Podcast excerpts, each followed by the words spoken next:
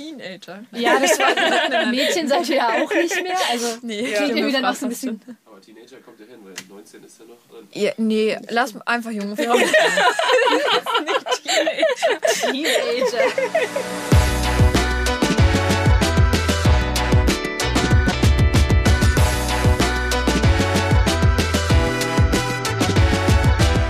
herzlich willkommen zum Podcast Signals from the Future, einem Podcast vom Waterkant Festival, einer Initiative von Open Campus SH. Hier sprechen wir über alles, was mit Zukunft zu tun hat. Auf unserem jährlichen Festival kommen wir in Kontakt mit GründerInnen, Start-ups und Unternehmen aus der Region, aus Deutschland und weltweit. Und hier wollen wir uns näher kennenlernen, nachfragen, wieso, weshalb und warum und über Ideen, Motivation und die Zukunft sprechen.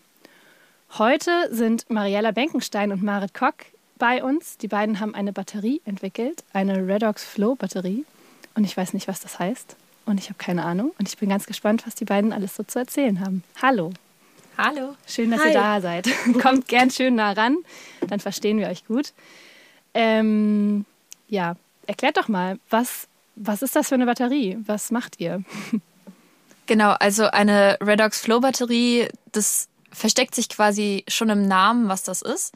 Ähm, Redox ist einfach der chemische Vorgang, dass man eben halt ähm, reduziert und oxidiert und somit quasi Elektronen freigibt oder bindet.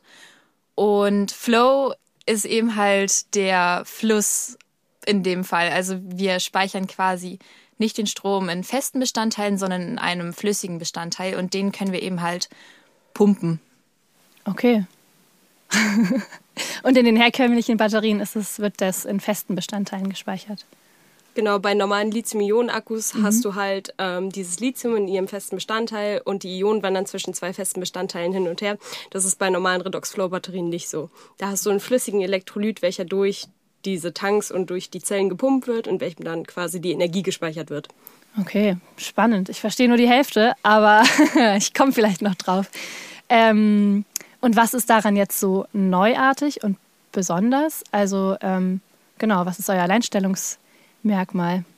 Unser Alleinstellungsmerkmal ist vor allem die Wahl unserer Elektrolyte. Ähm, wir verwenden nämlich Wasser und CO2 und verzichten somit auf Metalle, die wir zum Beispiel umweltschädlich abbauen müssten, Wie zum Beispiel Lithium. wie zum Beispiel Lithium oder Vanadium. Das wurde sonst auch immer verwendet, um dies. Genau, Ja, das ja, ist okay. ein herkömmliches Material für Redox-Flow-Batterien. Okay, okay. Dazu kann man sagen, solche Redox-Flow-Batterien existieren schon seit den 60er Jahren, Ah. wurden aber quasi immer so ein bisschen in die hintere Schublade gelegt, weil man immer gesagt hat, man braucht keine Großspeicherbatterien, sondern man braucht kleine Batterien, zum Beispiel fürs Handy, für den Laptop. Und ähm, erst seitdem so das Thema Energiewende wieder ein bisschen aktueller geworden ist, erst seitdem forscht man so an Großspeicherbatterien und erst seitdem sind diese Redox-Flow-Batterien wieder im Kommen. Okay, krass. Ja, klar, macht total Sinn, dass eine Zeit lang irgendwie alle Smartphones wollten und möglichst klein und möglichst. Und Redox Flow gibt es dann, das ist dann wirklich nur für Großspeicher oder ist das auch eine Technologie, die ähm, Also ja, für kleine? tendenziell ist es eher geeignet für Großspeichersysteme, einfach wegen der geringen Energiedichte. Ähm, wir haben jetzt zum Beispiel in Lithium-Ionen-Akkus das Speichermedium Lithium und Lithium ist sehr, sehr leicht und sehr, sehr klein. Und das macht das Ganze eben halt so effizient, also so, hat eine, das kreiert eine hohe Energiedichte. Ja. Und ähm, wenn man das Ganze jetzt in der Flüssigkeit speichert, dann sieht das Ganze schon wieder ganz anders aus. Dann sind wir bei, einer, bei einem recht hohen Gewicht und dementsprechend einer geringen Energiedichte. Ja, das ähm, ja, macht auf jeden Fall total Sinn. ähm, und wie seid ihr so dazu gekommen? Also, ähm, ich meine, ihr seid wie alt? Ihr habt gerade Abitur gemacht letztes Jahr? Also fast 19 und Marit ist schon 19. Fast 19, 19. genau, letztes Jahr habt ihr Abitur gemacht. Ähm, auf dem Internatsgymnasium Stiftung Luisenlund habe ich gelesen. Ähm, ihr seid recht jung. Wie seid ihr dazu gekommen, so eine Batterie zu entwickeln? Also in Luisenlund gibt es seit neuestem so ein Plus-Min-Stipendienprogramm, was ähm, Leute im Bereich Mathe, Informatik, Naturwissenschaften und Technik fördert. Und wir beide waren Teil dieses Plus-Min-Stipendienprogramms. Und innerhalb dieses Programms lernt man äh, auch das Forschen. Ähm, und wir hatten halt in der Woche immer vier Stunden Unterricht, wo wir quasi an unseren eigenen Projekten forschen durften. Und Marit und ich sind eigentlich so ein bisschen aus Zufall auf die ganze Sache gestoßen. Zuerst wollten wir was mit fliegenden Besen machen, dann alternative Straßensysteme. Wir hatten viele crazy Harry Ideen. Potter. Das war der Ursprungsgedanke. Ähm, wir haben dann aber gedacht, okay, lass uns mal ein bisschen was Sinnvolles machen. Und damals war halt Fridays for Future total am Kommen. Das war, wann war das? 2019, glaube ich, haben wir mit der Idee angefangen. Und ähm, wir haben uns halt gedacht, wir wollen irgendwas gegen den Klimawandel tun und sind dann halt auf diese Speich- Speicherproblematik gestoßen und haben im Zuge dessen angefangen, an Redox-Flow-Batterien an sich zu forschen und sind dann halt schnell auf die Idee gekommen, das einfach nur mit CO2 in Wasser zu machen. Genau. Okay, verrückt, dass das so. Das klingt so, als wäre euch das so auf der Straße begegnet. Redox Flow. Ach cool, da lese ich mal nach.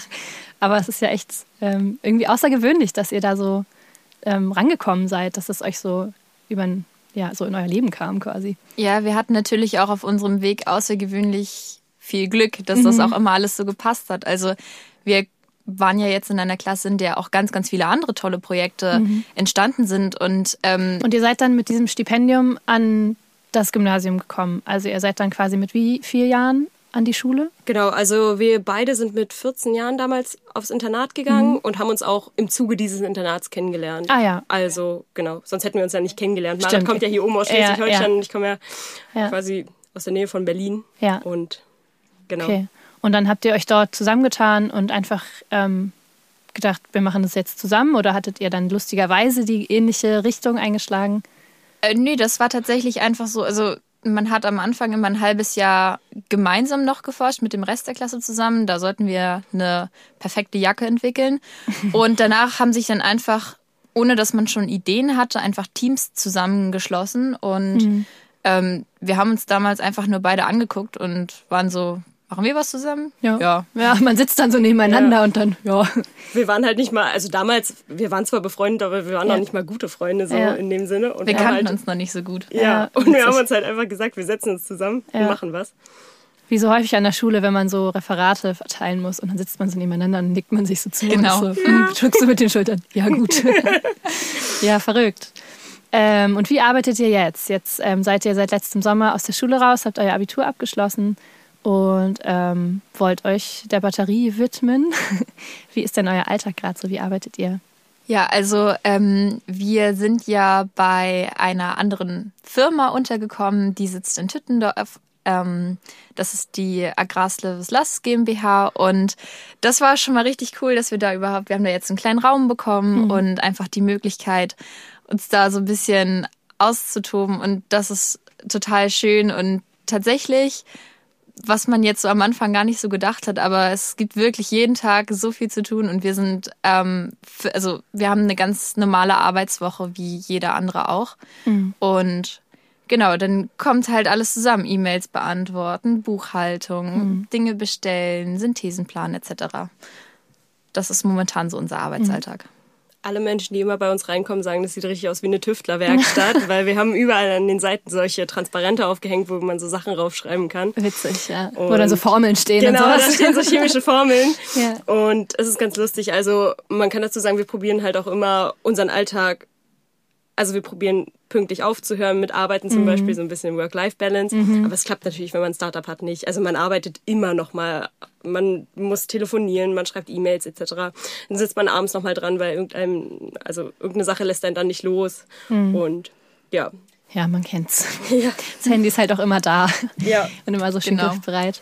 Macht ihr das denn alles zu zweit oder habt ihr da so buchhaltungstechnisch zum Beispiel Hilfe oder ähm, ja, irgendwie BeraterInnen, die euch unterstützen? Also ich kann mir vorstellen, wenn man so jung ist, dass das dann auch recht überfordernd teilweise sein kann, ähm, so große, wichtige Entscheidungen irgendwie treffen zu müssen, ja auch. Also Ja, also ähm, wir haben natürlich quasi unsere Leute, die wir da auch fragen können und denen es dann auch immer behilflich sind. Und ähm, das ist einfach ja echt schön zu wissen, dass man da immer dann so einen Rückhalt hat und dann bekommen wir das gezeigt und dann ähm, dann können wir bis jetzt zumindest noch das meiste selber auf die Reihe, also kriegen. Ja, okay.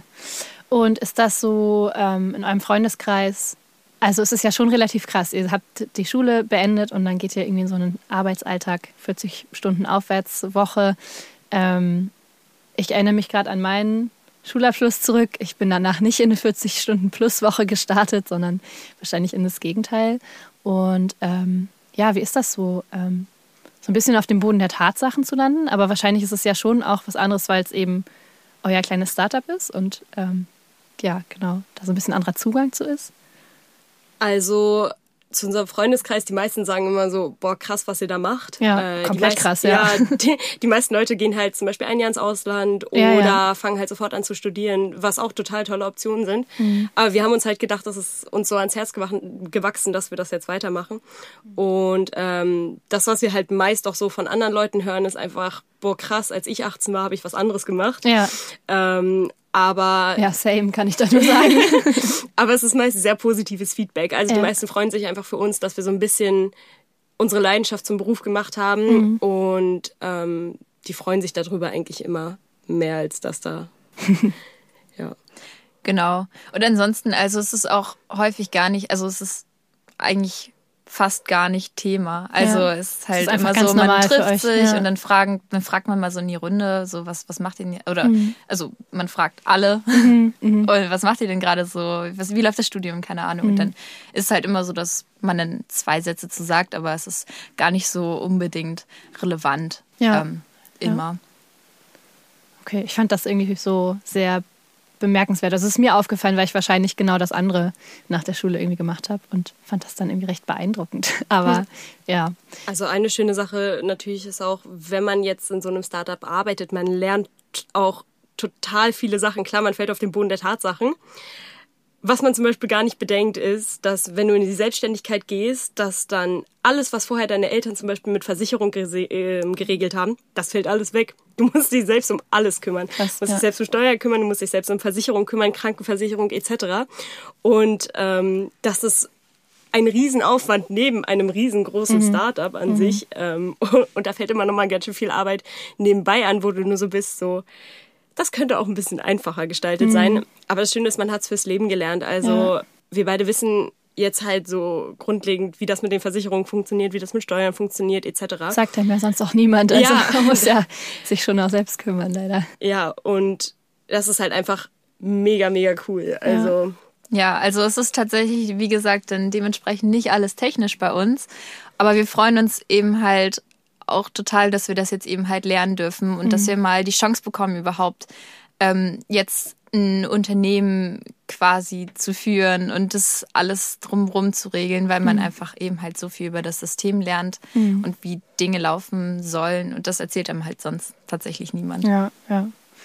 Und ähm, ich würde gerne noch mal einen Schritt zurück ähm, gehen. Und zwar schwebte mir noch so im Kopf rum, wie ihr überhaupt so in die Naturwissenschaft ähm, gekommen seid. Also ihr hattet ja dieses Stipendium erwähnt und mit 14 seid ihr dann rüber und dann kam euch diese Idee. Ähm, aber genau, also auch, ähm, ich kann das immer nur mit meiner Schulzeit vergleichen, die schon ein bisschen her ist, aber ähm, ich habe halt alles Naturwissenschaftliche relativ zügig abgewählt. Ich musste Mathe machen im Abitur.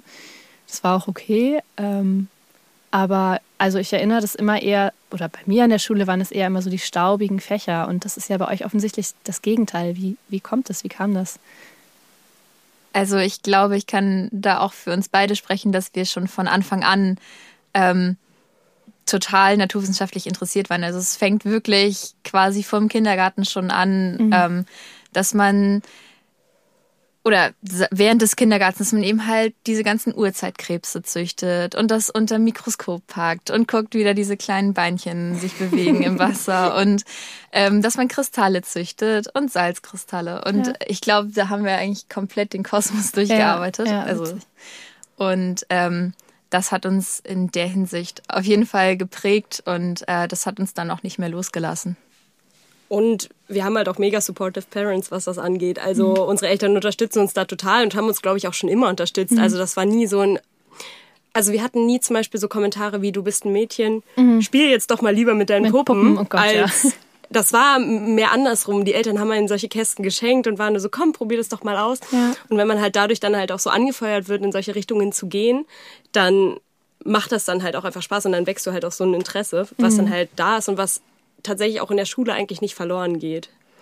Bei mir kamen zusätzlich noch viele mit meinem Bruder, weil der auch so naturwissenschaftlich interessiert war. Mhm. Und als der kleinere, älter? der ist älter, ja. genau, und als kleinere Schwester, man läuft ja immer hinterher ja. und plappert alles ja, nach. und genau, und da kam halt bei mir auch noch mal viel dazu. Ja. Vielleicht ist es wirklich so ein bisschen so ein Generationenunterschied. Nicht, dass ich jetzt so super viel älter wäre, aber ähm, offensichtlich seid ihr da einfach irgendwie in einer guten Umgebung gewesen, die euch da ähm, ja viel so hat machen lassen auch. Also ja wirklich gar nicht gepusht, sondern euer Interesse war da und dann ist es einfach entstanden. Definitiv. Ja. Also dazu kann man auch sagen, es ist ja heutzutage auch ein bisschen anders als früher. Also mhm. Mädels werden ja eigentlich total bestärkt, in solche MINT-Wissenschaften mhm. zu gehen etc. Äh, da hat sich definitiv einiges gewandelt in den letzten Jahren. Und wie ist ja. das denn ähm, als ähm, junge Frau so im, im, im Business? Werdet ihr für voll genommen? Also eigentlich werden wir immer für voll genommen. Äh, das ist tatsächlich, also meiner Meinung überraschenderweise so. Äh, man hört ja immer Frauen in der Forschung, Frauen in der Wissenschaft äh, oder Frauen auch in der Wirtschaft, dass da noch viel im Bereich Gleichberechtigung getan werden muss. Und das ist sicherlich auch wahr. Äh, wir beide hatten natürlich auch schon Situationen, die für uns jetzt nicht so angenehm waren in dem Bereich. Aber ähm, im Grunde genommen werden wir vor allem auch durch unser Netzwerk hinter uns und durch die Leute, die uns unterstützen, immer für voll genommen. Und äh, es ist schon auch krass, dass Leute uns einfach so als zwei Abiturientinnen einfach so unterstützen, wie sie es tun. Mhm. Da glauben Leute wirklich doll an eure Idee, aber ist doch, also ist doch toll, irgendwie ist doch cool. ja, es fühlt sich auf jeden Fall gut an, dass wir quasi mit der Idee überzeugen können, ja. ganz egal, was jetzt da bei uns zum Beispiel ja. an Ausbildung noch fehlt ja. oder nicht. Ja, oder und, halt auch nicht fehlt. Also. Genau. Und man darf sich von solchen Sachen halt dann auch einfach nicht unterkriegen ja. lassen. Also das ist dann ein Mensch, der dann vielleicht mal nicht an dich glaubt, aber ja. ein Großteil glaubt dann nicht. Und das muss man sich einfach immer vor Augen halten. Ja. Bisschen Female Empowerment hier bei uns im Podcast. Sehr schön. Und jetzt arbeitet ihr in Tüttendorf? Habe ich das genau. richtig in Erinnerung? Was ist Tüttendorf? Wo liegt Tüttendorf? Ihr habt da euren Raum. Ich stelle es mir so Daniel Düsentrieb mäßig vor. Ich glaube, den Vergleich habe ich irgendwo online über euch gelesen. Wie häufig kommt dieser Vergleich? Daniela Düsentrieb. Ähm, also wie gesagt, wir hören immer Tüftlerwerkstatt. Oh, das sieht aus wie bei Microsoft damals. Ja, ja, und, ja. ja. Äh, hier Stimmt, der hat doch auch mit 19 irgendwie da angefangen, oder? Und auch in der Garage. Ah ja, wir, guck. Ja, wir sitzen, hallo. Wir sitzen im Lager von ASL. Ja, das ist ja fast das Gleiche. Ja. Und in unserer Werkstatt wurden damals immer Motoren umgebaut und ähm, ja, genau. Und wir sind halt über einen Kontakt von Marit ähm, mhm. quasi auf Martin gestoßen, der mhm. sich zufällig eigentlich unser Projekt anhören musste, in Anführungsstrichen. Mensch, der Arme. Der saß in so einem äh, im Wirtschaftsausschuss mit bei und ja. äh, eigentlich ging es um was ganz anderes und er meinte so, hey, das ist voll spannend, das würde ich mir gerne mal weiter angucken und ähm, ja, darüber sind wir eigentlich auf den Kontakt von Martin gestoßen. Und wir arbeiten jetzt halt auch mega eng mit Martin zusammen. Mhm. Ähm, das Schöne ist halt, Martin hat halt sehr viel mehr Geschäftserfahrung, als wir es haben und er unterstützt uns halt auch total, was so ähm, strategische ähm, Entscheidungen angeht, mhm. was unternehmerische Entscheidungen angeht und er gibt uns da halt mega Tipps und er passt halt auch auf uns auf, sodass mhm. wir halt nicht in irgendwelche Fallen laufen. Ja. Ähm, er kennt halt viele Fallen schon, musste ja. durch viele Fallen ja. selbst durch damals ja. und ähm, genau. Ein bisschen so ein Mentor, der euch, der euch mitnimmt quasi und ja, eindeutig. Also ähm, ist es einfach schön zu wissen, dass man sich immer an jemanden wenden kann, wenn man Fragen hat oder wenn einem irgendwas Windiges angeboten wird, ja. dass man eben halt einmal sich abspricht und einmal ja. ähm, da dann quasi einen Experten fragt. Und es ist einfach schön, dass wir da nicht alleine stehen. Mhm. Das kann ich mir gut vorstellen ähm, in der großen weiten Welt. Das muss ja auch, oder ist sicherlich bei Zeiten auch ähm, irgendwie beängstigend und, und ähm, ja, wenn man sich dann auch gegen Dinge entscheidet, stelle ich mir das auch manchmal krass vor, dass man dann sehr ins Straucheln kommen kann. Absagen schreiben ist echt schwierig. Das ist wahrscheinlich schwieriger als irgendwie ja. zusagen und, und zu sagen, ja, voll, ich hab Bock, aber. Ja, es ist, es ist schwieriger als Absagen zu bekommen tatsächlich. Ja. Also Absagen selbst zu verfassen, finde ich persönlich schwieriger und dann ja. bin ich. Eindeutig. Das ist mental viel schlechter, finde ich, als Absagen zu bekommen.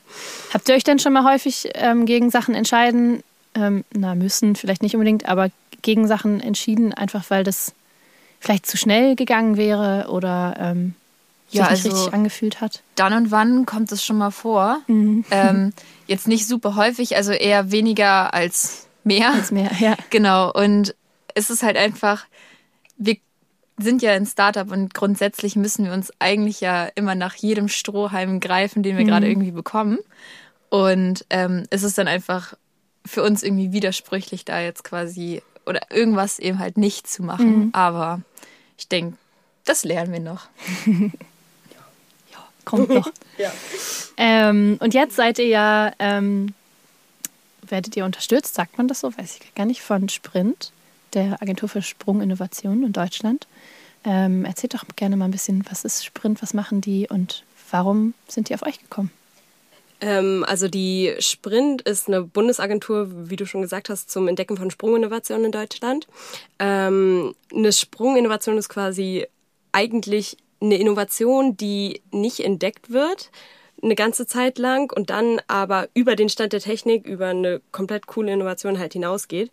Und das Problem an solchen Sprunginnovationen ist halt, dass sie meist halt so technisch sind und diesen Sprung nicht schaffen, weil sie kein Budget dafür haben. Ähm, dazu muss man sagen, in solchen technischen Startups, das merken wir auch selbst, da gehen erstmal zig Millionen Euro über den Tisch, bevor du überhaupt ein Produkt ansatzweise verkaufen kannst. Das heißt, du machst Ewigkeiten lang keinen Umsatz. Und das ist halt total schade. Das ist auch der Grund, warum solche technischen Startups viel öfter scheitern, als zum Beispiel jemand, der sich jetzt hinsetzt und ähm, Webseiten designt oder sowas. Dazu braucht man ja auch nur einen Laptop und Genau. äh, ja, Ähm, sich selbst. Ja, das heißt auch gar nicht, dass das irgendwie was, äh, also weniger wert ist oder so. Ja. Es geht halt bloß einfach um das Budget, was man Ja, hat. ja, ich verstehe schon das. Ja. Und die Sprung, ähm, diese Bundesagentur hat sich halt auf die Fahne geschrieben, dass sie halt, wie gesagt, diese Sprunginnovation unterstützen wollen. Und dazu sind halt deren Förderprogramme da. Das sind aber an sich alles keine Fördergelder, die man dort erhält. Das sind immer Auftragsverhältnisse. Und ähm, wir haben halt jetzt, wie gesagt, so einen Validierungsauftrag bekommen und können halt jetzt sagen, dass wir endlich eng mit der Sprint zusammenarbeiten. Schön. Und ähm, das ist halt mega cool, weil erstens hat die Sprint ein großes Netzwerk hinter sich. Das heißt, wenn wir irgendwas brauchen, können wir einfach ähm, die Sprint anfragen und die finden halt immer Lösungen für einen, was halt erstens mega cool ist. Zum Zweiten natürlich sind sie auch unsere Geldgeber. Sie finanzieren halt ins, also gerade unsere Forschung. Und ähm, genau, und zum Dritten, es ist halt einfach mega cool zu wissen, dass so eine Sprung, also dass so eine Agentur an dich glaubt. Und ähm, ja, Die Sprint selber ist auch recht unbürokratisch. Das heißt, es ist für uns quasi auch perfekt zum Einstieg, zum Lernen mal, wie führt man zum Beispiel Buch etc. Und äh, da haben wir natürlich auch immer eine Ansprechpartnerin, ein offenes Ohr. Falls wir Fragen haben, können wir mal anrufen. Und äh, das ist einfach total schön. Ja. Und das Coole ist halt auch, ähm, dass die Sprint zum Beispiel jetzt auch Privatpersonen fördert. Also wir sind jetzt, also nicht wirklich Privatpersonen, sondern wir sind jetzt zum Beispiel eine GBR. Und normalerweise kriegst du als GBR halt so ein Auftragsverhältnis nicht. Äh, weil die halt einfach sagen, da, ihr seid viel zu klein dafür. Normalerweise musst du eine Fachhochschule hinter dir haben. Und es ist halt schön, dass die Sprint gesagt hat, das ist für uns kein Kriterium. Die Sprint achtet halt wirklich auf die Idee. Und das ist echt eine coole Geschichte. Ja. Das fördert wahrscheinlich auch einfach Innovation, oder? Also, weil dann diese ganzen bürokratischen Sachen, hast du ja schon gesagt, fallen weg. Das ist ja für die gut, weil sie ähm, wirklich an Zukunftsideen glauben können. Und für euch insofern, dass ihr halt eure Ressourcen auf, aufs, äh, auf, auf die Batterie fokussieren könnt, also auf das, was ihr im Alltag macht und nicht auf diese ganzen Buchhaltungsgeschichten und, und Eindeutig. So. Ja. Oder den Akku. Genau, eindeutig. Das macht wirklich einen großen Unterschied und ähm, da sind wir auch sehr dankbar für. Ja, auf jeden Fall herzlichen Glückwunsch. Das ist ja echt relativ, also sehr beeindruckend. Dankeschön. ähm, und wie geht es jetzt weiter für euch? Ihr ähm, werdet jetzt unterstützt und ähm, ihr habt bewiesen, dass das funktioniert, euer Prinzip. Ähm, was passiert jetzt dieses Jahr noch? Das Jahr ist ja noch jung. Genau. Was habt ihr vor? Also jetzt gerade stehen wir nochmal vor einer halbjährlichen ähm, Forschungsphase. Ähm, Neun Monate. Genau, also sechs bis Eine neun. Monate. genau, so können wir das formulieren. Ähm, nee, also wir haben ja das, also wir hatten ein Proof of Concept, aber das hat noch nicht so funktioniert, dass es später wirtschaftlich eine Relevanz hätte. Und jetzt sitzen wir eben halt daran, nochmal die Effizienz zu steigern zum Beispiel. Und das machen wir jetzt, indem wir nochmal diese sechs bis neun Monate eben forschen. Und danach, wenn unsere Forschungsergebnisse hoffentlich zu, also zu vielversprechend sind, dann ähm, ist der Plan, dass wir einen kleinen Apparat bauen, der dann schon mal einen Kilowatt Leistung und eine Kilowattstunde an Speicherkapazität liefern kann. Okay. Äh, ich habe online was gesehen von einem Container, in den die Batterie rein soll. Was hat es denn damit auf sich? Genau, also unser Ziel ist es eben halt, eine Art Plug-in-System zu gestalten, sodass man eben halt die Batterie portabel hält und sie genau dahin fahren kann, ähm, wo man sie gerade braucht. Und der Container hätte dann eine Leistung von einem Megawatt und eine Kapazität von einer Megawattstunde. Ähm, so ist zumindest der Plan Okay. bis jetzt. Und ihr braucht den Container, weil ihr viel Platz braucht dafür, für eure Batterie. Genau, also Ja. ein, ein, eine Megawattstunde ist ja schon mal ganz schön viel Ja. an Strom. So viel und, weiß ich.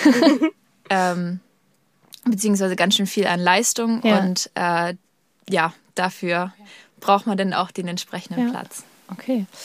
Ähm, ja, was kann man denn, wo kann man denn noch was über euch erfahren? Also ich habe ja, wie gesagt, gegoogelt und ein bisschen geguckt. Ähm, Gibt es noch irgendwie, wenn jetzt HörerInnen auch mal googeln wollen, gibt es spannende Beiträge, die ihr empfehlen könnt? Ähm, also tatsächlich gibt's natürlich ein paar äh, Internetauftritte von uns. Ähm, wir haben ja jetzt schon ein bisschen mit der Presse gesprochen. Äh, da kann man immer gerne gucken und sonst einfach auch gerne über LinkedIn anschreiben, wenn irgendjemand Ja. Fragen hat. Ähm, wir probieren eigentlich immer jedem zu antworten. äh, genau. Und ja. Okay, dann hätte ich noch ähm, die Frage, wie ihr, ähm, also wir sind ja ein Zukunftspodcast, um das nochmal kurz ähm, mit Hintergrund zu füttern. Und ähm, wir haben uns ähm, überlegt, dass wir immer so ein bisschen am Ende Fragen stellen wollen, was die Zukunft angeht. Ähm, das könnt ihr euch aussuchen, wie ihr das beantworten wollt. Entweder wie ihr denkt, dass die Zukunft generell aussehen wird in zehn Jahren, ähm, oder aber wie eure Zukunft aussehen wird in zehn Jahren. Also auch so ein bisschen, wo hofft ihr zu sein? Was glaubt ihr, wo das alles hingehen kann?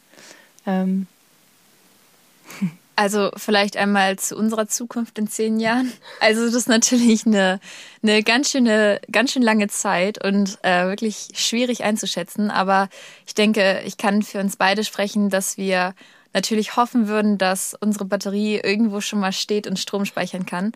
Ähm, weil wir hoffen einfach, dass diese Batterie einen Beitrag leisten kann. Ähm, und wenn das eben halt gut funktioniert, dann wäre das eben halt schön, wenn sie, keine Ahnung, der Energiewende doch ein bisschen unter die Arme greifen kann. Ähm, Das wäre, glaube ich, so unsere persönliche vor schöne Vorstellung. Ja.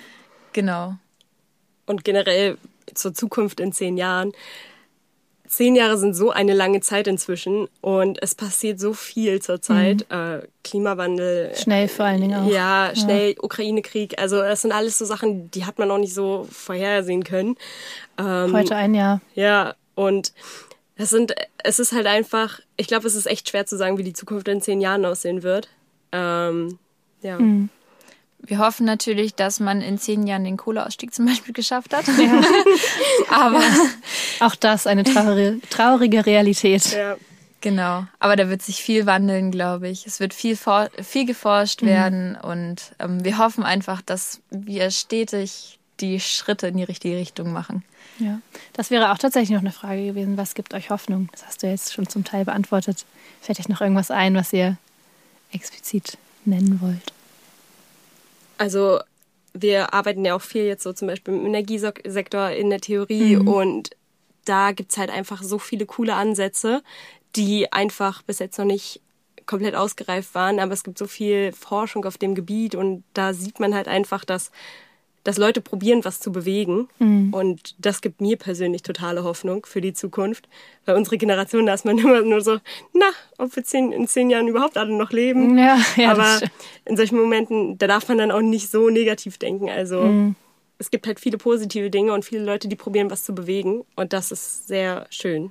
Lustigerweise wollte ich genau dasselbe sagen oder etwas ziemlich ähnliches, weil also wenn wir uns auch zum Beispiel wissenschaftlich in irgendwelchen Papern bewegen oder so, das ist enorm, was da schon überall konstant geforscht und weiterentwickelt wird. Und ähm, das sind alles so viele coole Dinge, die schon auch echt ganz gut funktionieren. Und das ist, hat für uns immer den Eindruck, dass es eigentlich nur immer noch jemanden bräuchte, der es dann auch einmal macht und einmal ja. durchzieht. Ja. Und das ist aber total schön zu wissen, dass es quasi in der Theorie schon so tolle Ansätze gibt und dass man die quasi einfach nur noch umsetzen müsste. Muss man nur noch die Politik zu kriegen. Vielleicht auch nochmal, um Mut zu machen. Ähm, Marielle und ich waren erst vergangenen Monat im Futurium in Berlin und da werden wirklich ganz, ganz viele tolle Lösungen auch schon vorgestellt oder auch schon Beispiele geliefert, was zum Beispiel Aufforstung in Städten angeht etc. Und das hat uns beiden wirklich sehr, sehr viel Spaß gemacht und wir haben ganz, ganz viel Hoffnung geschöpft, ähm, einfach wegen dieser ganzen tollen Lösungsansätze. Und es ist eine total toll gemachte Ausstellung, wirklich. Ja, schön. Ähm, ja, ansonsten sehen wir uns vielleicht auf unserem Festival. Ihr werdet dort vielleicht in einer Ausstellung teilnehmen. Ähm, das ist ein kleiner Teaser für das Waterkan Festival 2023 am 15. und 16. Juni. Kommt vorbei, seid dabei und ähm, ja, erfahrt dort mehr über äh, die Redox Flow Batterie. Schön, dass ihr da wart. Vielen Dank für eure Zeit. Ähm, ja, an die HörerInnen. Ich hoffe, ihr konntet folgen. Ich konnte es teilweise. Ich hoffe, ihr habt ein bisschen was gelernt und erfahren. Ähm, kommt zum Waterkamp Festival. Wir sehen uns. Cheers. Cheers.